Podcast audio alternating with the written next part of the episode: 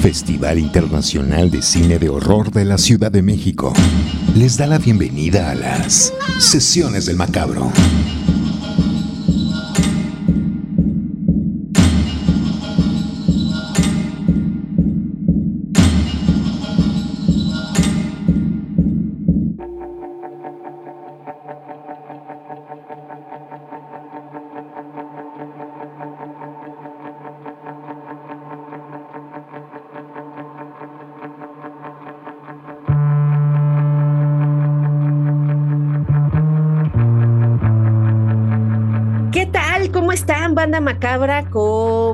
Están pasando, cómo les fue de Halloween y de Día de Muertos. Bienvenidas y bienvenidos a estas sesiones del macabro. Les saluda Cassandra Vicario y estoy, como ya es costumbre, con nuestro querido señor macabro. Me encanta, Cas. Y con mi queridísima Edna Campos. Edna, ¿cómo estás?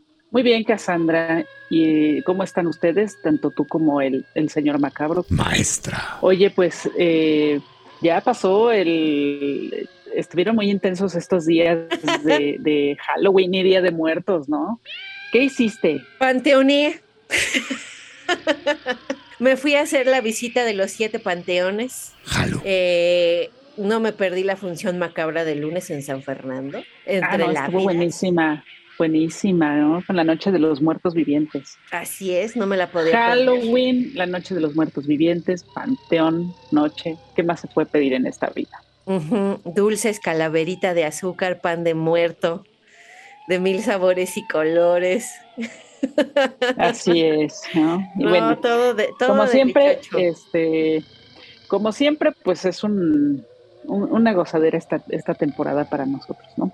Aunque bueno, ya sabemos, ya lo hemos dicho y lo repetiremos. Para nosotros todo el año es Halloween. Así es, 365 días al año. Sí. Súper sí. ¿Y hoy qué traemos, Edna? ¿De qué vamos a hablar?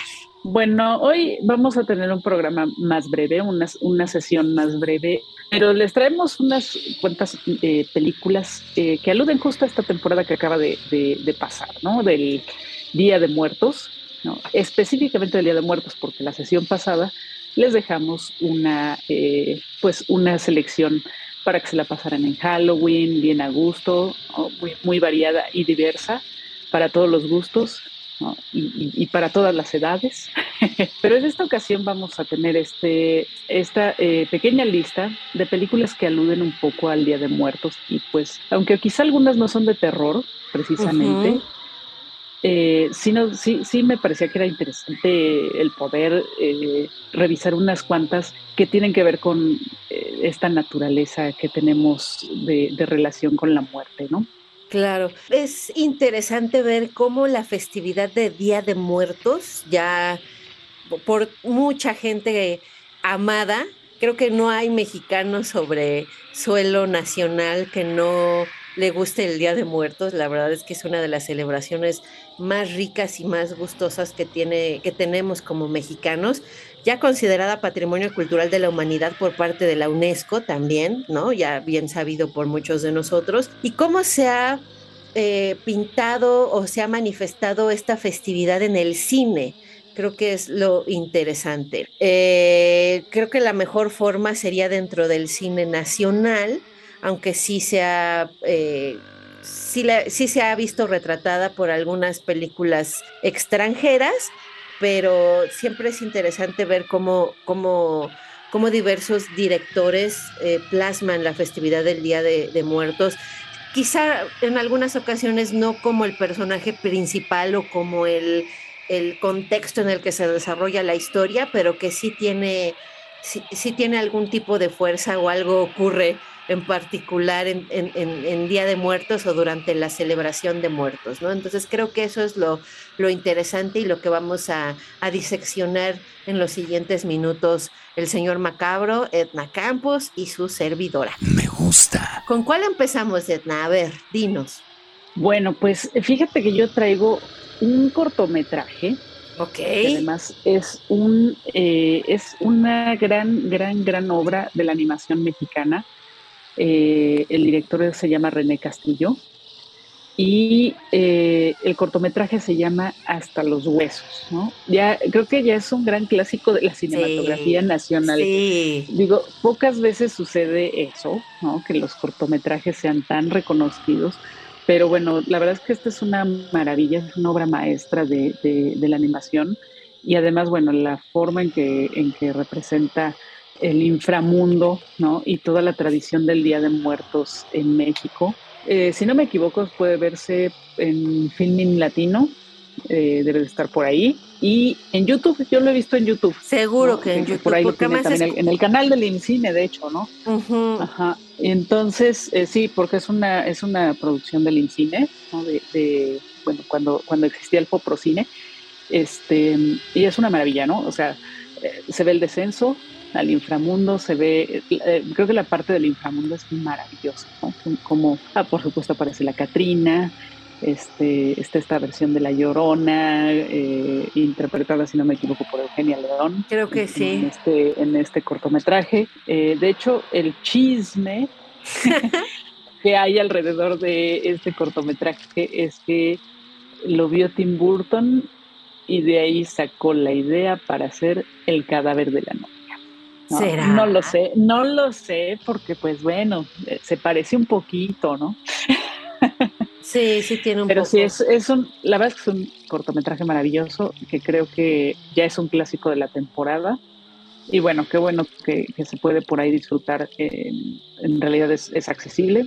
Eh, originalmente, pues es, todavía eh, fue rodado en era animación stop motion, ¿no?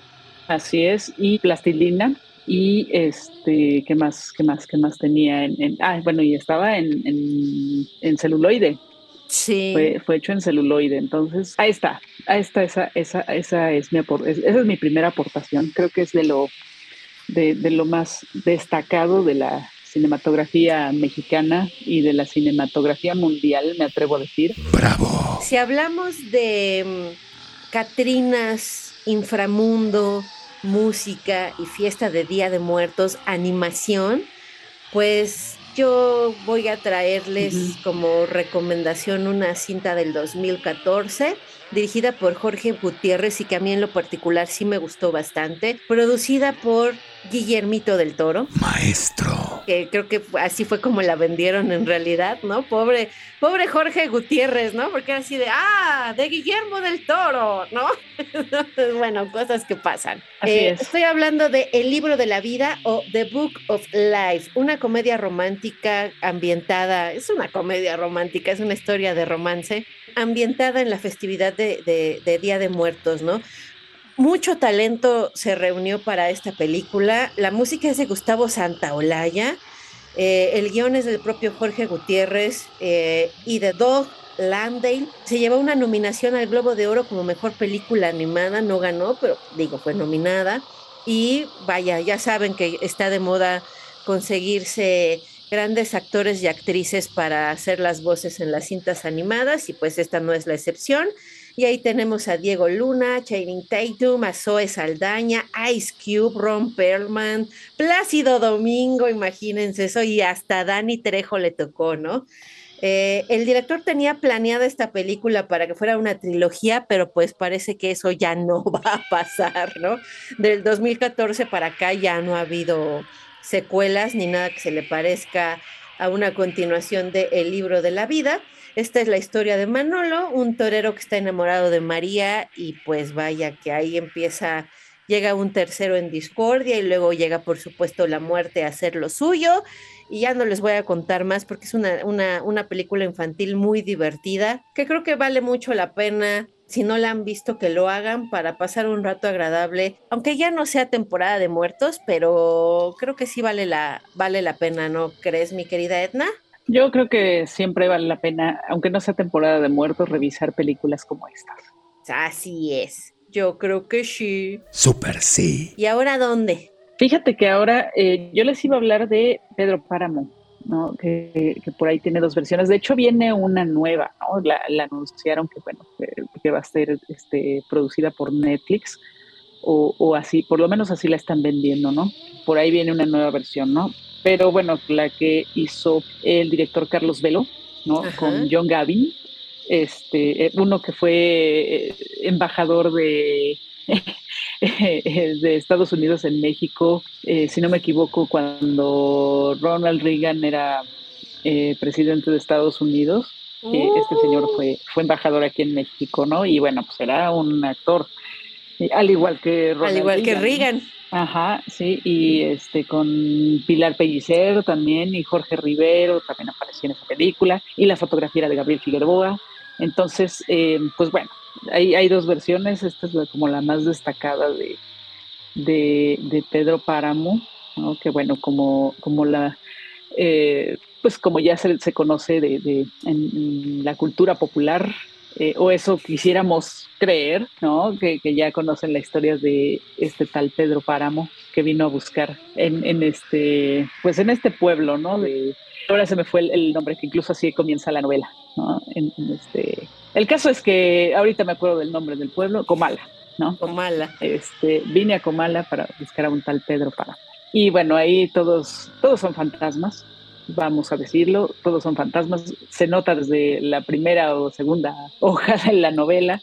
Y pues bueno, aquí digamos que es toda esta, lo, que se relata es justo la llegada de este hombre que está buscando a Pedro Páramo y empieza a toparse con todos estos fantasmas. Es una forma bien interesante que planteó Juan Rulfo en su novela, que de bueno, de esta relación que hay en México con la muerte, ¿no? En la cual de alguna manera se convive con los muertos, ¿no? Y bueno, se traen las memorias y todo este asunto, ¿no? O sea, creo que vale la pena ver la película. O sea, digamos que nos, las adaptaciones no han sido realmente eh, como excelentes. Es difícil, son, son, este, son historias difíciles de adaptar, sobre todo por el tono que tienen, ¿no? Eh, claro que es un poco difícil de, de, trasladar al, cine, pero yo creo que sí vale, que sí vale mucho, mucho la pena, ¿no? De, ver Pedro Páramo. Me gusta. Hay que verla. Sobre todo porque, vaya, una de las clásicas es Macario, ¿no? Así es. Y este, y, ya no Creo que tanto tú como yo, creo que tanto tú como yo, este, traíamos Macario en nuestra lista ¿no?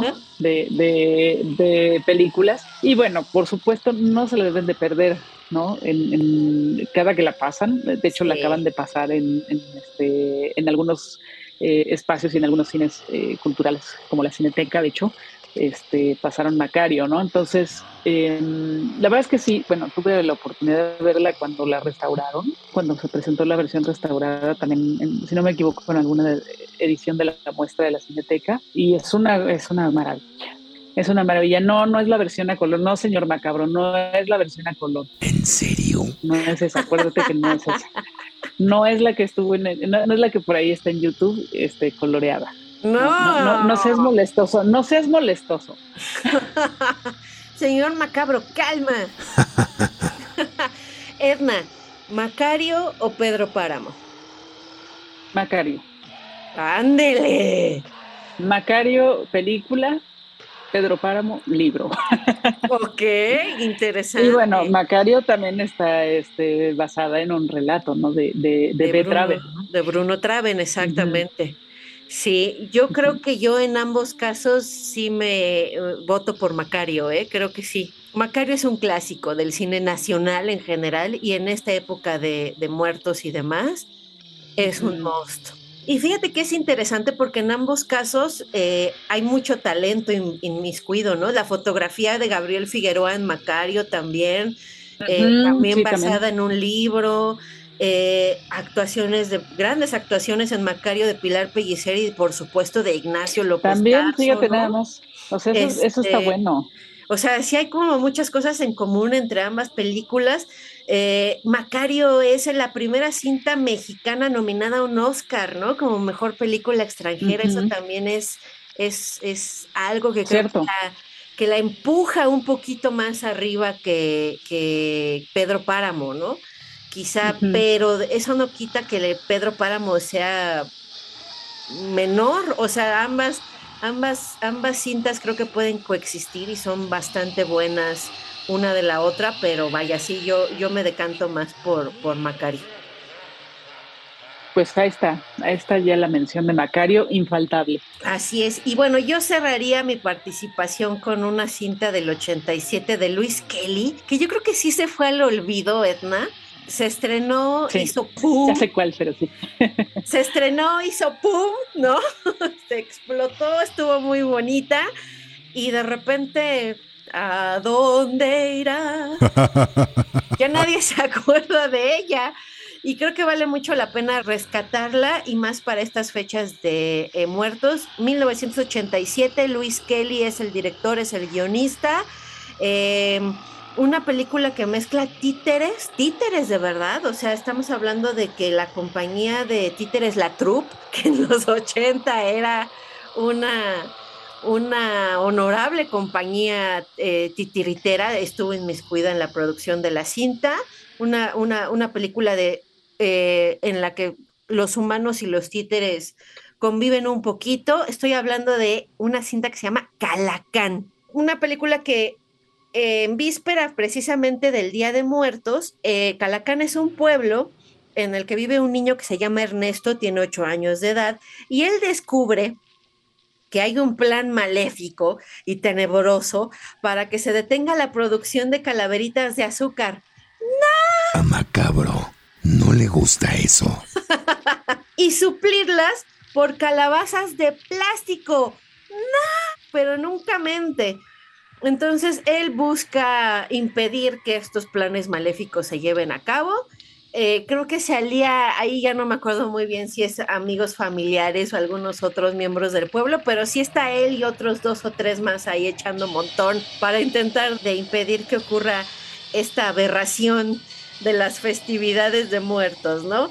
Y vaya, eh, fue un año y medio de producción. Imagínense ustedes, 1987 haciendo títeres, ¿no? De tamaño casi casi real para hacer esta película por la compañía de la troupe que después, Edna, en el 86 también llevaron un poquito la historia o hicieron un, una versión eh, ya teatral de Calacán que se llamaba Un pueblo fantástico Calacán, en donde también está la dirección de Luis Kelly y también está involucrada esta famosa compañía titiritera de la troupe, ¿no? Entonces, creo que la película la pueden ver completa en YouTube creo que sí es de esas joyitas olvidadas del cine mexicano que vale la pena destacar, ¿no? Y aunque ya pasó Día de Muertos, eh, creo que todavía podemos este, darnos este fin de semana si estamos aburridas y aburridos, pues una oportunidad a esta película que, vaya, tengan en cuenta que es una cinta, pues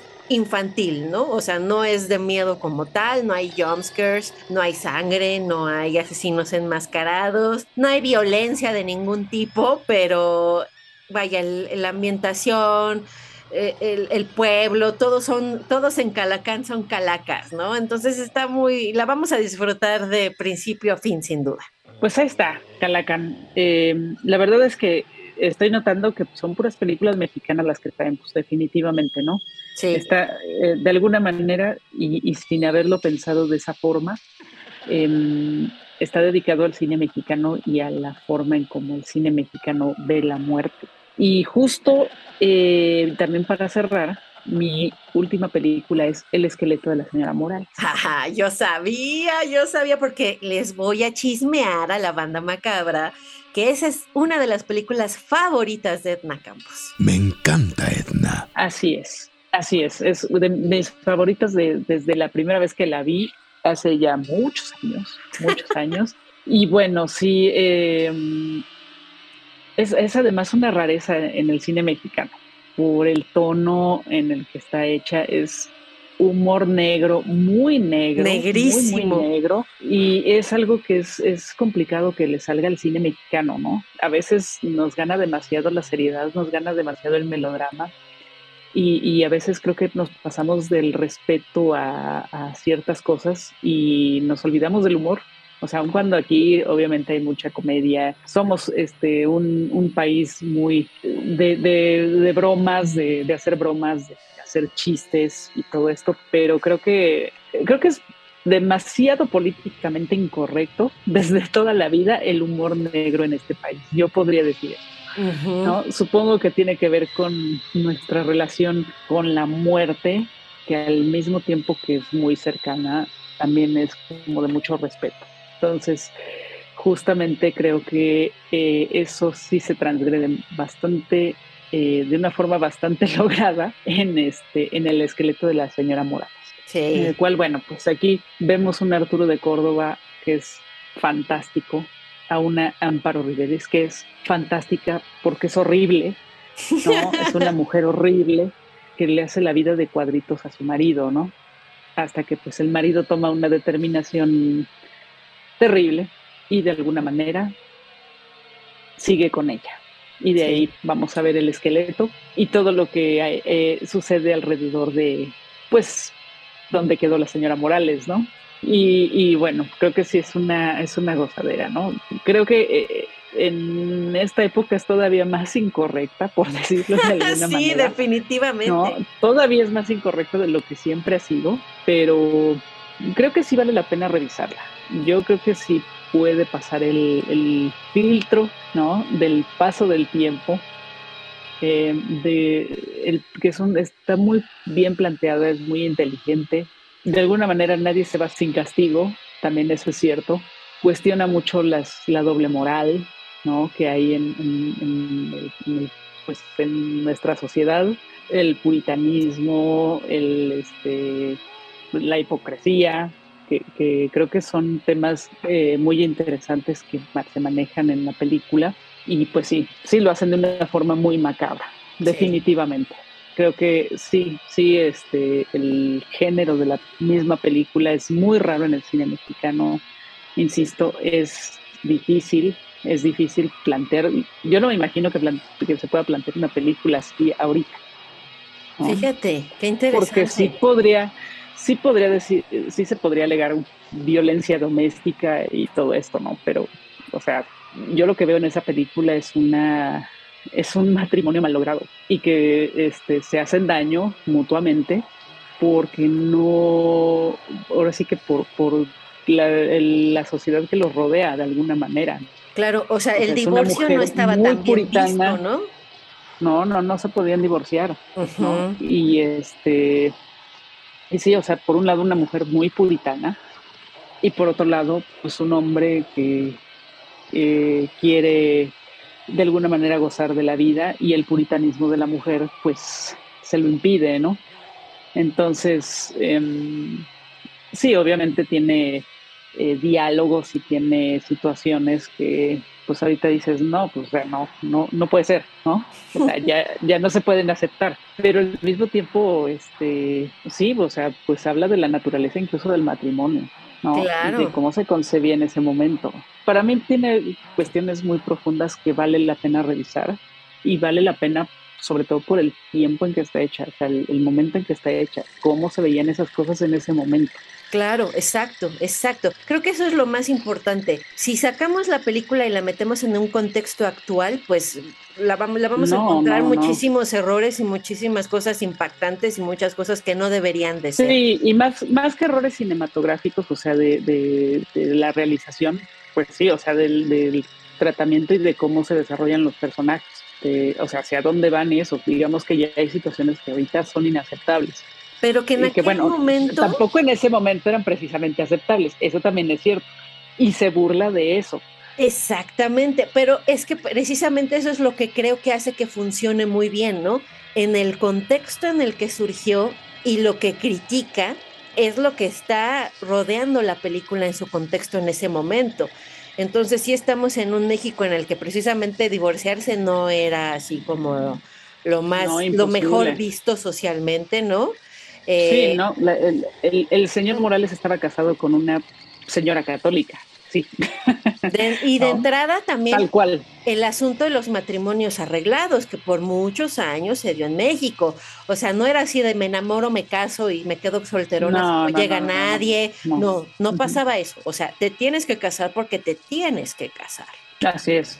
y entonces así había muchos matrimonios que a la larga pues no iban a funcionar porque precisamente pues él quería disfrutar de la vida y ella era una completa y total puritana, ¿no? Ella buscaba otras cosas. Pero además, pero además el hombre estaba enamorado de ella, o sea, sí, sí le gustaba a ella, sí le gustaba, pues, ¿no? O sea, sí quería tener este quería tener intimidad y, todo y, relaciones sexuales y todo. O sea, digo, no, es, es, va implícito en las actitudes, ¿no? Este, la comida, o sea, era una persona que sí quería disfrutar de la vida y que de alguna manera, pues sí, la, la, este, la educación de ella se lo impedía.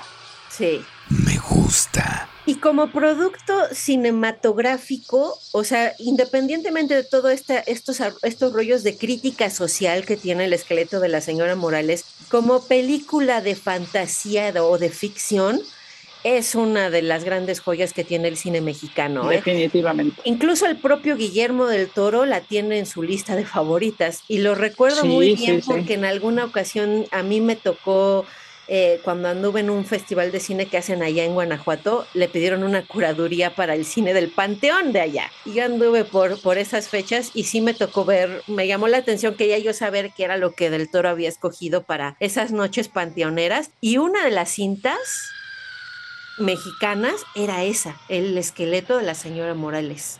Creo que por ahí estaba Los Ojos sin Rostro, una película que ya les hemos platicado aquí, una francesa que también es una, una gran joya, pero sí me llamó mucho la atención que Del Toro escogiera el esqueleto de la señora Morales, ¿no? Sí, es que sí es una maravilla, insisto, es una rareza en, nuestra cinematografía, pero además pues creo que es una de las mejores. Yo podría decir que es una de las mejores películas mexicanas que hay en la historia. Con eso cierro. Chan, chan. Sí, estoy de acuerdo, querido. ¿Qué opina, señor Macabro? Hay que verla.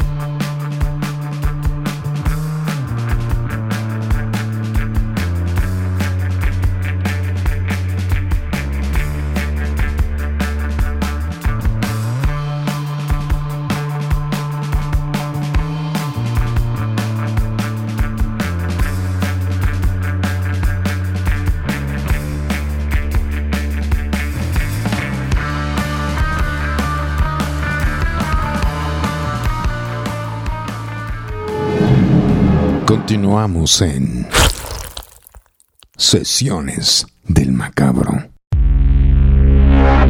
Avisos macabros. Pues bueno, ¿qué te parece si ya para cerrar esta sesión macabra vamos a los avisos parroquiales? Porque estamos empezando mes de noviembre y tenemos película para todo el mes que vale mucho la pena que, recordemos la, la banda macabra, qué es lo que se va a estar proyectando durante noviembre.